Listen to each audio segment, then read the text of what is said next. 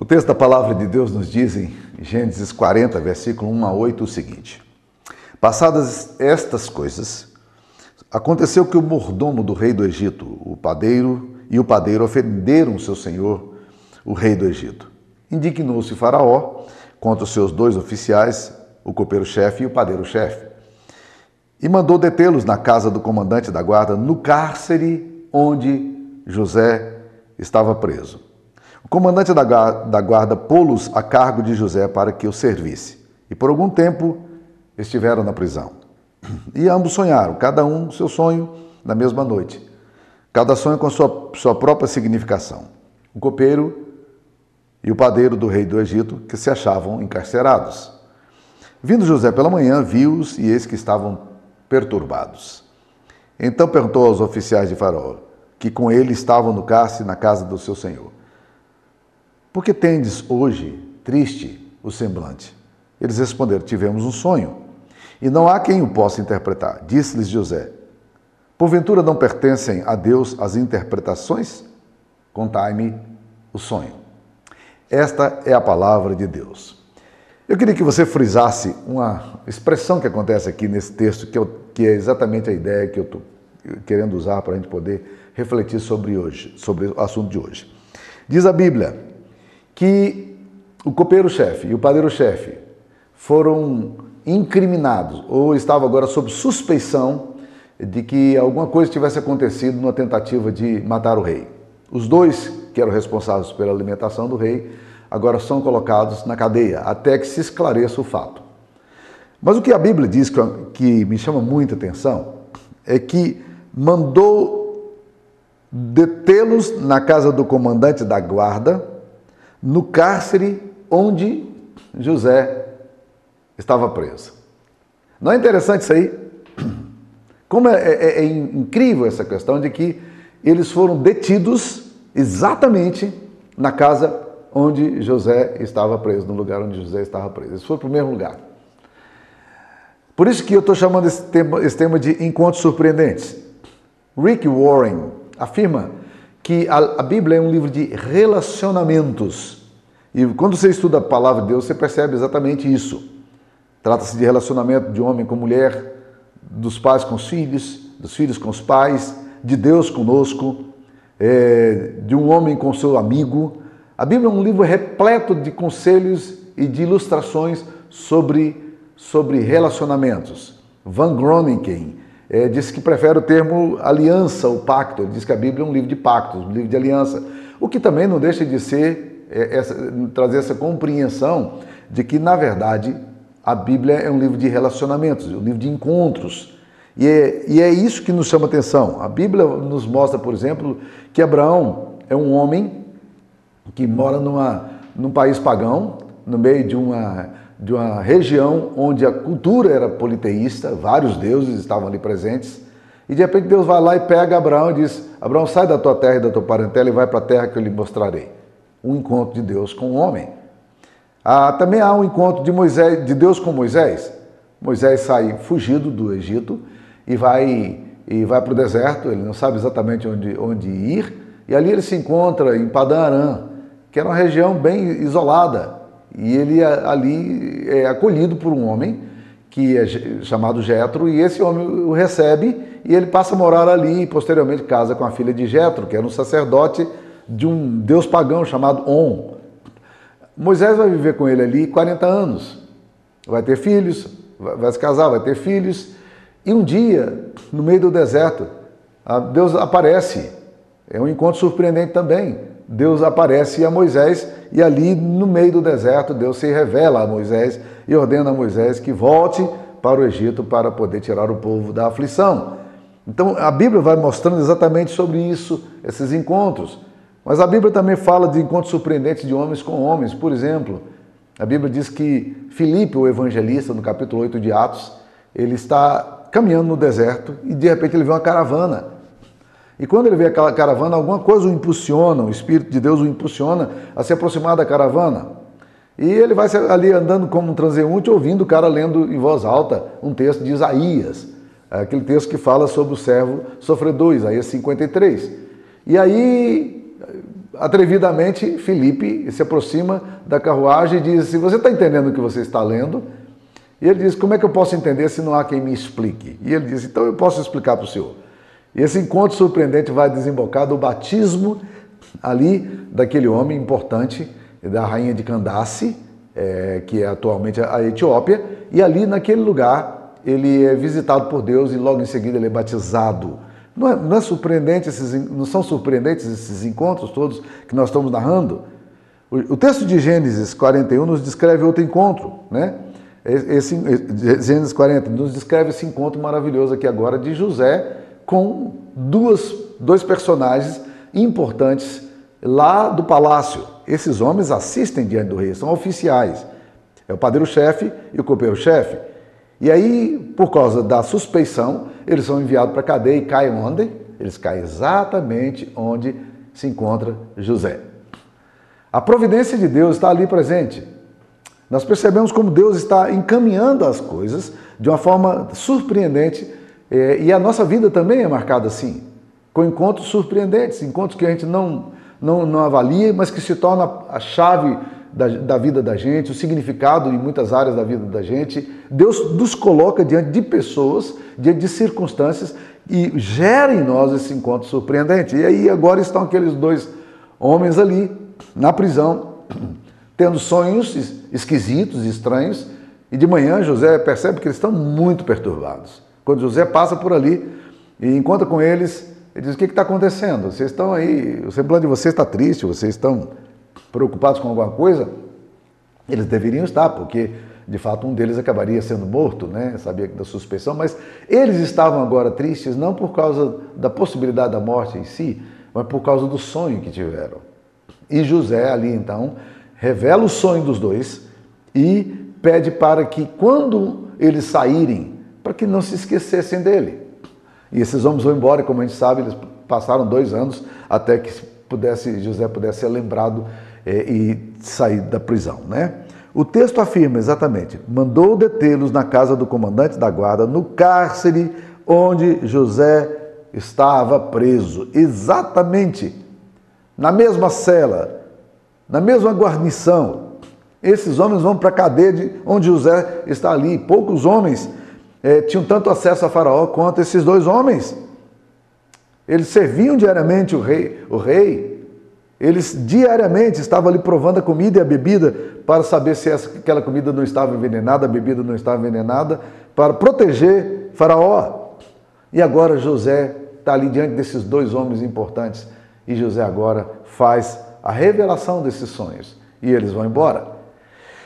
Pensando nessa questão de encontros, meus queridos irmãos, esse texto aqui me, me ajuda a entender algumas coisas fundamentais sobre esses encontros surpreendentes. Deixa eu falar de alguns deles. A primeira coisa que eu queria dizer é que as coisas mais incríveis podem acontecer nos lugares mais inusitados. José está na prisão. Que surpresa uma prisão pode, pode trazer? A prisão é um lugar de sofrimento, é lugar de privação, é lugar de distanciamento social. Todos os dias chegavam pessoas de diferentes lugares acusadas de crimes hediondos, de, de sevícia, de traição. E agora chegam dois suspeitos da casa de Faraó, acusados de terem tentado assassiná-lo com veneno. Esses dois homens, como eu disse, são homens extremamente importantes. E, essas, e ali naquele lugar, José vai se encontrar com ele e as coisas mais incríveis vão acontecer dentro da cadeia. Que lugar mais inusitado poderia acontecer um encontro como esse que nós estamos vendo aqui?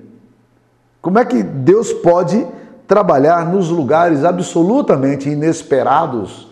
Como é que Deus pode trabalhar coisas surpreendentes na vida da gente? Então, quando nós estamos em determinados lugares, nós temos uma percepção de Deus, uma compreensão da soberania e da providência de Deus, nós podemos dizer: olha, seja onde quer que eu esteja, é, Deus pode me gerar encontros surpreendentes aqui. E é assim que acontece muitas vezes com a vida da gente. Muitas vezes nós não percebemos Deus nos eventos cotidianos, mas se é uma coisa que a Bíblia nos faz questão de mostrar, é exatamente Deus trilhando a história do povo de Israel. Frei Carlos, Carlos Mestre, ele, ele até chega a falar que a Bíblia é, é, é, é a história de Deus na história dos homens. É Deus se movendo entre os homens, essa percepção que a gente precisa ter de Deus que está agindo aqui no nosso meio. E aqui nós estamos percebendo, meus queridos irmãos, como as coisas mais incríveis podem acontecer em lugares mais inusitados. Há um tempo atrás, eu estava lendo um livro, aquele tipo de Reader's Digest, aquelas seleções, né?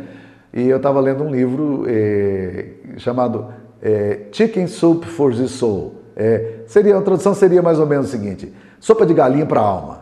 E são uma série de narrativas, de historinhas pequenas, em que as pessoas contam coisas é, que são deleitosas, cheias de esperança, de gratidão, e a gente vai lendo aquele negócio ali gostando, porque é um livro adorável, né? Foi um best-seller, New York best-seller também.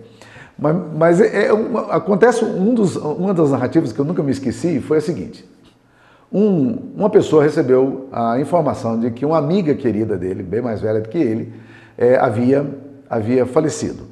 E ele ficou muito triste com a notícia e, e se inteirou onde é que ela seria sepultada e descobriu que seria numa cidadezinha do interior e ele foi para lá. Quando chegou ali, ele, na época que não tinha GPS ainda, né, ele, ele, ele viu a funerária e entrou na funerária. Estava ali na funerária, ah, e aí ele percebeu que havia uma pessoa que estava sendo a pessoa, todo mundo se aproximava dela, ele entendeu que aquela mulher era, era uma mulher, é, era a filha da, da sua amiga, embora ele não a conhecesse. Ele se aproximou e abraçou, é, expressou suas condolências e começou a conversar com ela. As pessoas curiosamente saíram e ele ficou ali conversando e falando dela e não sei o que, e papapá, até que de repente a ficha dos dois cai. Ele estava no funeral errado. Ele estava conversando com uma, uma, uma menina que tinha perdido a mãe que ele não conhecia, mas ele estava num funeral que não era o funeral para onde ele queria ir, né? Eles, naquela situação embaraçosa, não tinha outra coisa senão rir da gafe que ele havia cometido, cometido, né? E ali ficaram conversando, mas a essas alturas eles já estavam assim achando interessante o diálogo um com o outro. Ela deu o telefone para ele e disse: "Não, liga depois, a gente conversa mais e tal", né? E abraçaram. Ele foi embora e foi para o funeral da amiga dele, deixando a outra mulher que tinha, a outra filha que tinha perdido sua mãe também naquele mesmo dia, mas que estava em outro funeral. Bem, para encurtar a história, depois de alguns dias ele liga para essa menina. Liga para essa menina pergunta como é que ela está e tudo, e a convida para sair, para tomarem um café, para jantarem. E ela aceita e eles vão e se encontram. E eles começaram a namorar e eventualmente se casaram. Essa menina narra no livro dela, na história que ela conta, ela narra essa história, ela diz o seguinte: quando nós começamos a namorar, quando nós começamos a, a, a fazer essa caminhada, eu tinha um pensamento seguinte: a minha mãe sempre foi uma mulher muito brincalhona, ela sempre fazia chacota de tudo, né? E, e, e eu, naquele momento ali, agora, me aproximando do casamento daquele homem que, por, por acidente, entrou onde eu estava, né? eu, eu, eu, eu fico pensando na minha mãe, se ela pudesse ver o que estava acontecendo, provavelmente ela diria assim: eu sabia que alguma coisa excepcional poderia acontecer na, no meu sepultamento. Bem, ela, ela casou com, com, com, esse homem que, ela, que encontrou eh, eh, coincidentemente, né, casualmente ali naquele funeral. Encontros surpreendentes podem acontecer nos lugares mais inusitados. Essa é a primeira lição que eu queria deixar aqui para vocês a partir desse texto. As coisas mais incríveis podem acontecer onde você menos espera.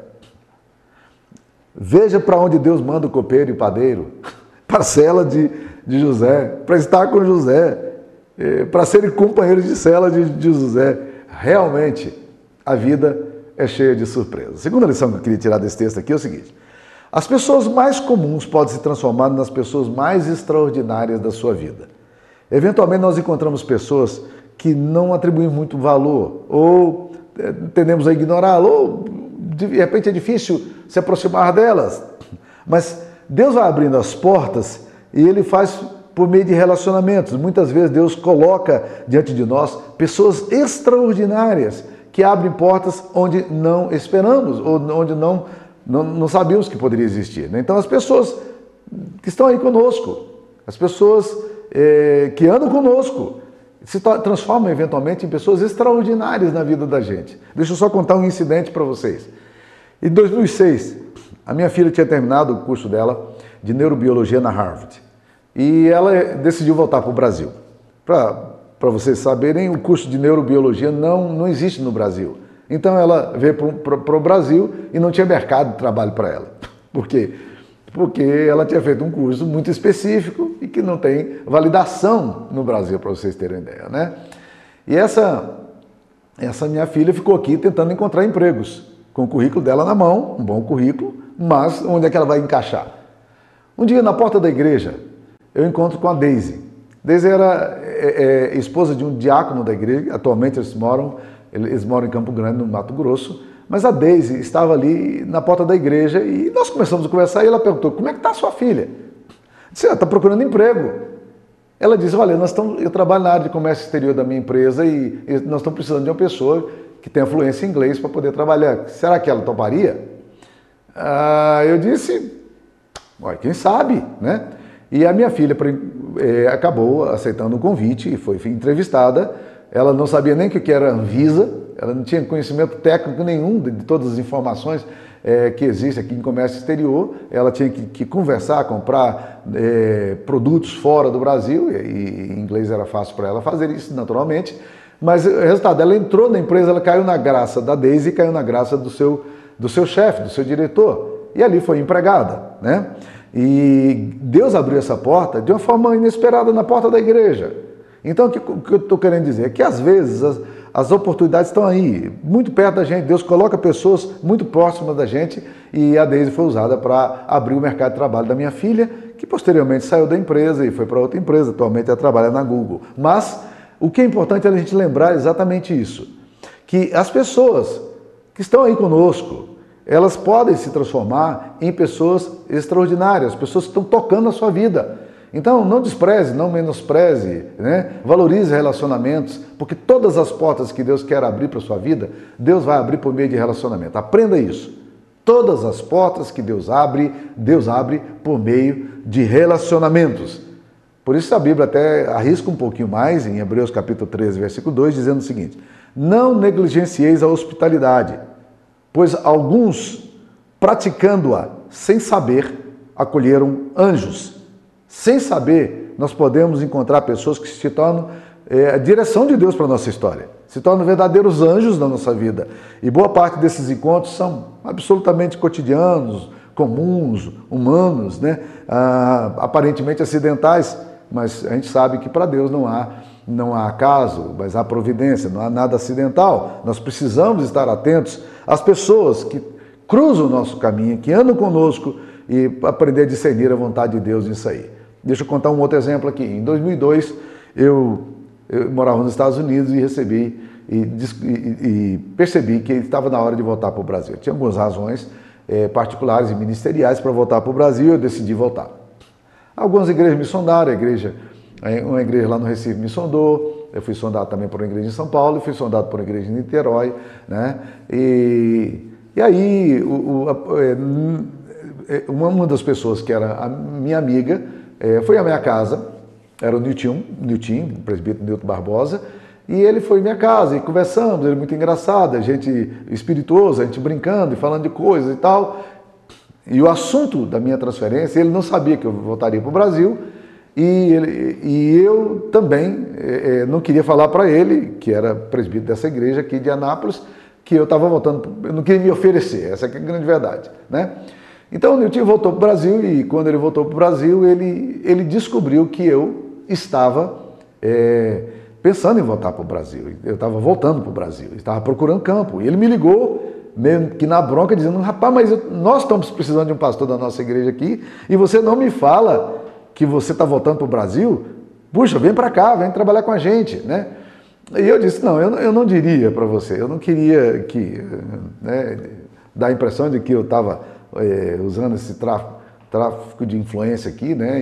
E, e, ele riu, e nós íamos e tudo. E, bem, ele indicou meu nome para a igreja presbiteriana de Anápolis e é, o meu nome foi aceito na igreja, a liderança da igreja aceitou e, e eu já estou na igreja fazendo 19 anos agora, estou há 19 anos na igreja, né? Então, veja só, Deus usou uma pessoa que foi lá em minha casa, esteve comigo para abrir uma porta para que eu pudesse vir pastorear exatamente essa igreja aqui. Então, as coisas que estão acontecendo na nossa vida, os relacionamentos hoje, eles estão, de certa forma, sendo usados por Deus, como aconteceu com José. José está dentro da cadeia e Deus coloca ali o padeiro e o copeiro-chefe. Os dois estão ali juntos com José agora, na mesma cela, na, na, no mesmo, na mesma repartição. E agora eles, eles, essas pessoas que estão ali diante dele, que Deus coloca da frente dele, se tornam as pessoas que vão eventualmente tirá-lo daquela cadeia. Né? E, e, isso acontece exatamente assim. Tem um livro que eu gosto muito de citar, que é um livro do Philip Yancey, que diz Descobrindo Deus nos lugares mais improváveis. E é impressionante isso. Deus está em lugares mais improváveis. Philip Yancey usa uma frase interessante, ele diz, Deus sempre se dirige para os lugares onde ele é desejado. A história eh, está cheia da presença invisível de Deus, história bíblica, então, muito clara, né? uma clara alusão aí, né? e nós podemos eh, entender essas coisas. Recentemente eu adentrei um pouco no universo literário de Clarice Lispector. A Clarice Lispector é uma, uma autora assim, meio enigmática, meio sombria muitas vezes, mas a sua originalidade encontra-se no fato de que ela consegue transformar os eventos mais comuns, como o encontro com uma pessoa no elevador, uma carta de criança, a conversa com a doméstica, numa peça de arte e literatura. Eu penso que é exatamente isso que Deus faz conosco. Deus, Deus usa as pessoas mais simples, eventualmente, para nos ensinar grandes lições e abrir grandes portas. Né? Deus usa pessoas que a gente nunca poderia imaginar para nos proteger e para cuidar das nossas vidas. Então, não menospreze os relacionamentos, porque Deus pode usar as pessoas mais comuns para transformar a sua vida e, e, e fazer com que elas se tornem as pessoas mais extraordinárias da sua história. Terceira coisa que eu queria dizer é que os piores eventos podem se transformar também nos eventos mais fantásticos da sua vida. E é isso que nós vemos aqui na história de José. O pior evento para José, bem, não sei se foi o pior também, né? Mas ele já tinha sido vendido como escravo, talvez esse tenha sido o pior evento dele. Mas agora, sendo fiel a Deus, ele é jogado na cadeia. Eu não sei, a Bíblia não relata crises teológicas e existenciais que, porventura, José pudesse ter. Mas provavelmente, como ser humano, eh, muitas perguntas puderam vir à mente dele. Por que, que eu estou, Senhor, nessa situação? É, por que, que eu estou nessa prisão? Se eu fui fiel ao Senhor? Por que, que essa armadilha veio até mim? É, apesar da minha fidelidade e do meu amor o Senhor. Talvez essa pergunta seja uma pergunta que muitas vezes aconteça na vida nossa, né? aqueles eventos piores que acontecem na vida da gente, a gente fica perguntando, Deus, o que, é que o Senhor está querendo ensinar? Né? É, é, é, quando eu pergunto o que o Senhor está querendo ensinar, eu estou perguntando pra, para quê? Essa pergunta, para quê, é uma pergunta fundamental e ela é boa. Agora, quando eu pergunto o porquê, o porquê é uma conjunção explicativa, estou tentando é, desvendar os arcanos divinos. E aí a coisa pode se tornar muito, muito, muito complexa. Tá? Os paraquês são importantes, os porquês são lúgubres e são complexos. E nós, na maioria das vezes, estamos querendo as explicações divinas para os eventos trágicos da nossa história e não ah, o propósito divino nos eventos trágicos. Veja como muda a coisa. Veja como muda radicalmente a percepção. Então nós precisamos colocar as perguntas no lugar certo, fazer as perguntas certas a Deus. Tá? Agora, os piores eventos podem se transformar nos, nos fatos mais eh, maravilhosos, como aconteceu com José. José vai agora para a cadeia. Ele é colocado ali, preso comum, um marginal, um meliante. Ele está exatamente naquele ponto ali voltou a estaca zero, mas agora é pior, porque ele é um escravo preso. Ele não é só um escravo, ele é um escravo na prisão. Que coisa poderia ser pior para ele do que esse? Então, ele está aqui no pior evento. Agora, o que é interessante? Este pior evento para José vai se transformar na porta que Deus está abrindo para dar-lhe acesso onde Deus quer colocá-lo. Qual, é qual é o lugar onde Deus quer colocá-lo? Deus quer colocá-lo exatamente em contato com faraó. E ele não poderia se aproximar de faraó se não fosse dessa forma tão inusitada. Charles Colson, se envolveu no escândalo Watergate, na época do Richard Nixon nos Estados Unidos. Ele era uma espécie de assessor muito especial de Richard Nixon. E ele foi é, para a cadeia por causa disso e ficou anos na cadeia. Mas ali na cadeia, ele vai eh, desenvolver um ministério maravilhoso chamado Prison Fellowship, que é cuidado com os presos, né? É, os amigos da, da prisão. E ele então desenvolveu esse ministério fortíssimo. Os Estados Unidos têm a maior população carcerária do mundo, são quase 2 milhões de pessoas presas. E ele desenvolveu esse ministério maravilhoso ali na prisão e Deus o alcançou com a graça dele na prisão. Ele se converteu a Jesus na prisão e Deus lhe deu um ministério ali na prisão que tem abençoado milhares, milhões de vidas nos Estados Unidos. Não é impressionante? Os piores eventos podem se transformar nos fatos mais extraordinários. Deixa eu contar uma história mais pessoal aqui minha. Em 1977, eu cheguei ao seminário presbiteriano de Campinas, vindo de Gurupi, Campinas, São Paulo, e eu tinha 17 anos de idade. Quando eu cheguei ali para estudar, logo em seguida veio o feriadão da Semana Santa. É um feriadão em que todo mundo que estava por ali vai para acampamento, todo mundo vai volta para casa do pai, e eu não tinha para onde ir. Eu era um dos caras que não tinha dinheiro para sair do seminário, né? E eu tinha que ficar no seminário, um seminário praticamente isolado, praticamente não tinha ninguém no seminário, né? E eu tinha que ficar ali no seminário, eu seria ali quatro, cinco dias de absoluta solidão naquele recesso eh, que nós teríamos na, na escola logo em seguida. Então, o casarão de, de, de Campinas, do seminário, assim meio fantasmagórico, antigo, né? construído no século no século eh, eh, no século XIX, negócio assim imenso, aquele negócio grande e deserto, negócio meio assombroso, né? E eu estou ali, e de repente um, um dos meus colegas de turma, que eu tinha acabado de conhecer a turma, né? tinha coisa de um mês, se aproxima de mim, esse colega, e, e que tinha o mesmo nome meu, Samuel, e ele me fala assim, vamos, para casa dos meus pais? Eu falei, cara, a grana tá curta e tal. Ele disse, não, se for preciso complementar aí, a gente complementa e tal, vamos lá. E eu fui para casa dos pais e fui ajudar num, num retiro espiritual. É, e ele me deu uma recomendação muito interessante. Eu nunca vou me esquecer dessa, dessa recomendação porque ela é, é, é cômica na nossa, na nossa, nos nossos relatos familiares. Né? E ele me deu uma, uma, uma recomendação. Ele disse, olha, é, a única coisa que eu peço é a seguinte, não namore com a minha irmã, não, porque se você começar a namorar com a minha irmã, se você olhar para minha irmã, você vai, a gente, a amizade da gente não vai ser tão boa e tal. Aquela coisa de ciúme de, de irmão mais velho, né? Eu tinha 17 anos, ela tinha 13. Bem, para vocês saberem da história o que eu estou querendo dizer, na verdade, eu me apaixonei pela Sara Maria, que é minha esposa, exatamente nessa viagem. Você, a recomendação dele fez o, o efeito contrário, né? Ou seja, em outras palavras, isso significa que eu não sou muito de confiança, né? então você não pode confiar muito em mim. O que ele pediu para eu não fazer, eu fiz, né? E acabei é, me apaixonando por ela e eventualmente nos casamos, né? Deus colocou o Samuel Júnior exatamente naquele lugar ali para que nós pudéssemos nos encontrar. Era a oportunidade que eu tinha, né? Eu não tinha outra opção. E Deus então usou a situação ali que poderia ser a pior para realmente me abençoar e me guardar, né? É, então nós precisamos entender que Deus está aí é, trabalhando. José teve que esperar mais dois longos anos até ser lembrado.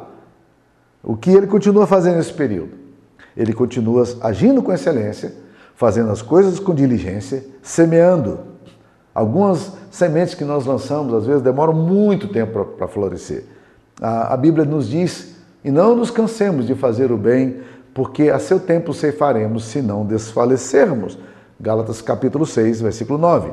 Então é fácil desanimar, desencorajar, desiludir, deprimir e perder a perspectiva de que se você está passando o pior momento da sua vida ou acha que é o pior momento, Deus pode estar preparando alguma coisa absolutamente surpreendente e fantástica para a sua história nesse lugar aí. Não deixe de ser fiel, não deixe de fazer as coisas com diligência, não deixe de fazer as coisas bem feitas. Uma vez perguntaram a Eugene Peterson, que é um, autor que eu admiro muito, perguntaram para ele, num, num encontro de, de seminaristas, estava lá cerca de 200 seminaristas participando da pré-eleição dele, um seminarista levantou e falou, doutor Eugene, é, diz, diz aí para nós qual, o que, que é a coisa mais surpreendente na vida. E ele disse que nunca tinha parado para pensar nisso. E ele respondeu, sem pensar mesmo, É assim, imediatamente ele virou e disse: chaos, caos. Caos é a coisa mais importante na vida. E aí todos riram e ele também achou engraçada a resposta que ele deu. Mas ele diz: olha, muitas vezes no caos é exatamente o momento que Deus tem para mudar a sua história, para te levar a ver coisas que você não veria. Você poderia continuar no mesmo, no mesmo estilo de vida, fazendo as mesmas coisas. José continuaria sendo escravo lá na casa de Potifar o resto da vida. E aí agora um incidente trágico, horrível, o joga na prisão. E aquele caos é exatamente a oportunidade de Deus, é o método de Deus, é a providência de Deus para levar José para onde Deus gostaria que ele fosse. Então, meus queridos, as piores experiências da sua vida podem estar te levando para as maiores aventuras e para as maiores descobertas, para coisas maravilhosas. E é o que acontece aqui na vida, na vida, na vida de José, né? Para tentar concluir aqui, meus queridos irmãos, eu gostaria de dizer que aquele encontro de José com padeiro e copeiro, dentro de uma insólita prisão, absolutamente casual, circunstancial, transformou-se no evento mais importante na vida de José, porque aquilo ali deu o passaporte para ele poder estar diante de Faraó. Ele jamais poderia supor quão surpreendente seria conviver com aqueles homens naqueles dias e onde isso poderia desembocar. Ele jamais poderia imaginar, quando foi para a prisão, que Deus estava trabalhando tudo, toda uma coisa para a alma dele, para a vida dele, e ele não sabia para onde estava sendo conduzido, mas Deus sabia. Muitas vezes nós nos assustamos com as privações, com a escassez, com as dificuldades. Mas se nós amamos a Deus e todas as coisas cooperam para o bem daqueles que amam a Deus, nós não deveríamos ficar assustados com nada. Por quê? Porque os céus não se surpreendem. Deus não se surpreende. Não há nada que aconteça que Deus fale assim, oh, isso aqui foi pego, me pegou de surpresa. Eu não contava com isso, nem mesmo a queda da raça humana. É fascinante, meus queridos irmãos, saber que Deus está conduzindo a história para um final surpreendente. E quando você estiver no momento mais assustador da sua vida, quando você estiver com medo de tudo e fragilizado, é bom lembrar aquela frase tão conhecida já da nossa igreja que o Dr. Joe Wilding gosta de citar. Quando nós estávamos em reunião do conselho, tinha uma situação mais difícil para resolver e nós precisávamos decidir aquilo ali e não tínhamos os recursos e a competência eventualmente para resolver. Dr. Joe, no seu fleuma é, é, escocês, ele virava para nós e diz: Eu só quero ver como é que Deus vai sair dessa. O que, que Deus está levando? Então, meus queridos, o encontro mais surpreendente, porém, da nossa vida não só encontro com pessoas. O encontro mais surpreendente da nossa vida é com o Filho de Deus. É com Jesus. Esse encontro mais surpreendente do qual nós não podemos é, perder a, a, a, a bênção. E você pode se encontrar com Jesus. Onde você está ouvindo essa mensagem, hoje você pode dizer: Senhor, eu preciso ter um encontro contigo. A minha alma precisa ser transformada. A minha esperança precisa ser transformada. A minha vida precisa ser transformada. Eventualmente nós estamos encurralados, assustados, perplexos, fragilizados. Essa é a hora da gente cair de joelhos e dizer: Senhor, me visita, visita o meu coração, visita a minha história. E não se assuste se você, depois de orar, não tiver é, sentido nada e não tiver visto nenhum sinal e aparentemente as coisas continuarem do mesmo jeito.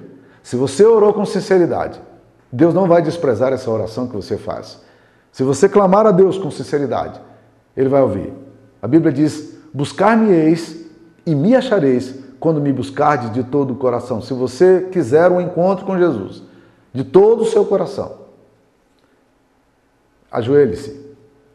Quem sabe sair daqui daí agora, se você tiver com mais pessoas, sair da televisão daqui, na hora que encerrar a programação aqui e ir para o seu quarto e orar. Ou quem sabe, se você estiver sozinho aí ouvindo essa mensagem, e esse lugar aí dá para você fazer isso, ajoelhar e dizer: Deus, visita a minha alma.